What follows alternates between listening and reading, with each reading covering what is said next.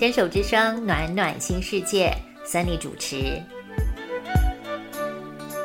心之所向，身之所往，怀抱初心和真心，在寻常小日子的平凡中，看见温暖，看见爱。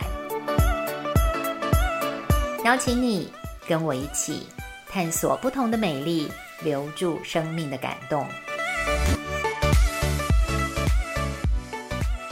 Hello，问候每一位朋友们，欢迎您收听暖暖新世界，我是 Sunny。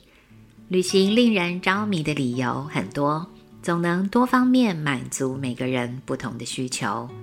看世界各地的风土民情，看山川美景、建筑艺术，抽离原本生活的常态，在旅行中享受流动、自由跟新鲜，在拓展视野之际。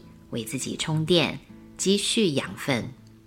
今天在生活调色盘单元，要继续跟朋友们分享我三月下旬去京都的慢活慢行。结束三年疫情的全世界，各个角落重新迎接人们的旅游跟探索。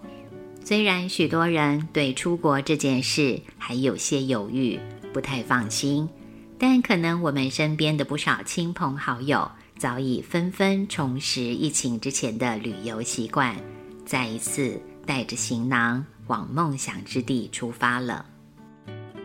前阵子大家或许都在社群媒体看过消息，许多照片跟贴文都说到日本赏樱的人潮挤爆了，在东京跟关西机场。有不少旅客等候入关的排队时间长达三四个小时，而我自己三月二十号出发的那一趟旅行，当天到关西机场所花的入关时间大约是七八十分钟，还不算太夸张。日本向来就是国人喜欢旅游的地方，距离台湾只有二到四个小时不等的飞行航程，这个旅游首选。解封后的第一次樱花季，盛况当然是可想而知了。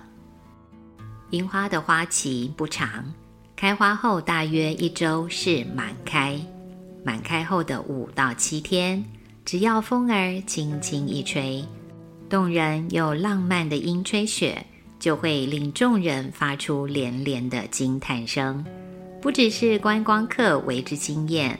就算是从小看到大的当地人，每逢看到樱吹雪，一样无法淡定。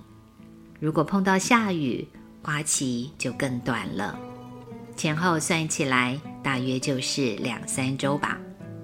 还好日本各地樱花的品种很多，开花时间也是有先有后。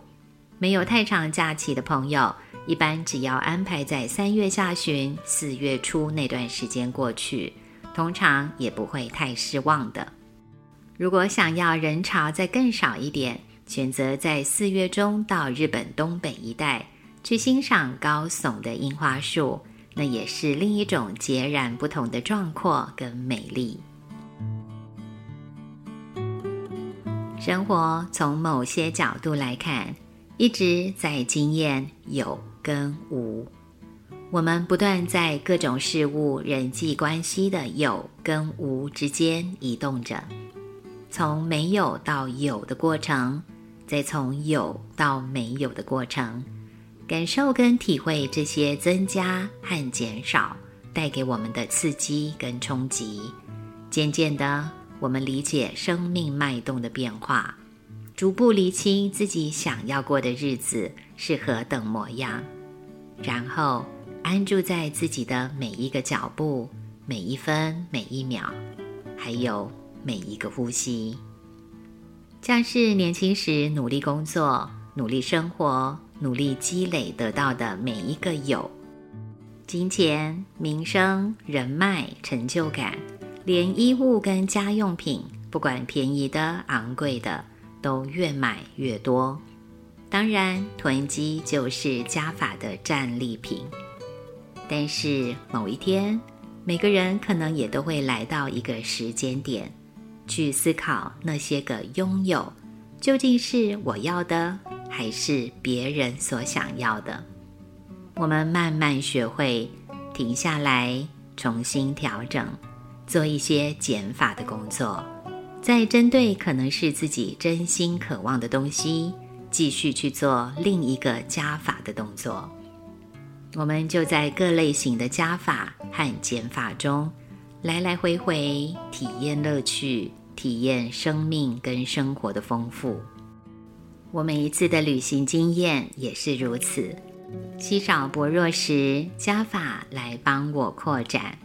而此刻刚经过三年的疫情之后的这个时间点，还不打算大张旗鼓往前冲。我选择的是在我喜欢的地方慢活慢行，度过一次悠闲恬适的缓慢之旅。以前每一次安排出国的时间大约都是五六天，时间很短，有名的景点很多，效率很重要。企图心老是贪婪的想要在短短的旅程中获得最大的价值。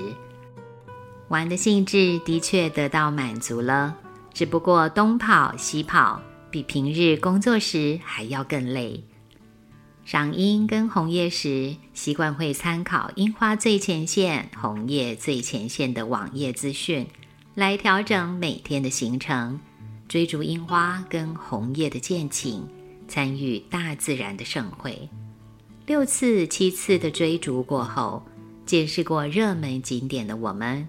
不再跟着人群跑，就跟刚刚对人生的感想一样，追求加法的冲劲之后，换成减法的轻松也非常迷人。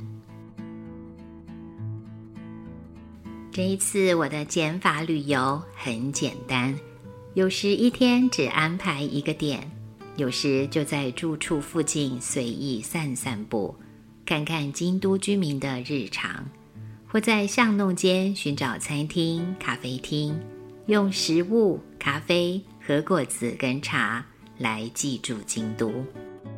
看见前面大马路游客蜂拥时，我们就会拐进人少的小巷子，逃离杂乱热闹，去寻找安静跟清幽。没预期到的景象是，两三百公尺长的小巷里。我们却发现了大约十个寺庙毗邻而居，这是以前没有机会看到的景象。樱花、红叶的热门景点多半是在神社、寺庙里，像是八幡神社、清水寺、南禅寺、永观堂、三千院、碧沙门堂，都是京都赫赫有名的寺庙跟神社。但我们走进的那条小巷子，有趣的是，许多的寺庙跟住家很相像。这一家是寺庙，隔壁邻居也是寺庙，对门又是另外一家庙。这种光景还真是没见识过呢。家家朴实简洁，每个木门之内就是正在盛开的樱花树。走在这条小路。赏樱的品质不见得比观光景点差哟。这一回来到京都，更加体会到每一条巷弄都蕴含着这个城市的无限魅力。还有一个干净的公厕旁边，小朋友在四周种满樱花、桃花的美丽小公园中玩耍着，跑着、跳着、微笑着。黄昏的秋千，还有公园入口处几位妈妈所停的脚踏车，如此寻常，但就是让我忘不了那个画面。慢慢走路，你会看得更清楚许多住家跟商家的不同。无论房子大或小，门边或门口两三阶的楼梯，摆上几盆优雅的开花植物。有时也会看见辟邪招福的狸猫塑像，整理得干净清爽。路过时会感受到这户人家过生活的氛围跟方式。好多时候你会忍不住想停住脚步，慢慢去享受那份美好。有些知名的店家、商店空间，像是 Columbia 户外品牌，藏身在富小路通的百年木造老屋里。旧金山 Blue Bottle 蓝瓶咖啡在京都乌丸浴池附近东洞院六角的二号店，将传统的百年自行商会老店跟新潮咖啡结合，怀旧风格反而极致呼应了蓝瓶咖啡融入地方跟街景的雅致，历史感衬托出来的人文底蕴，让我们观察到。美不用刻意追寻，它就在京都随处可见的小角落。回忆一段旅行时，朋友们通常会想起什么呢？令人屏息的美景，沿途遇见的人事物，还是旅游时体会到的感动？网络可以查到很多资料。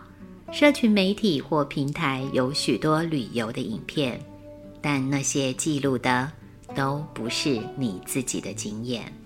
唯有你把自己带出门，你的亲身经历才会给你独一无二的各种滋味的。加法、减法都很棒，各方面条件都配合时，就展开双臂去迎接广阔、拥抱精彩的世界吧。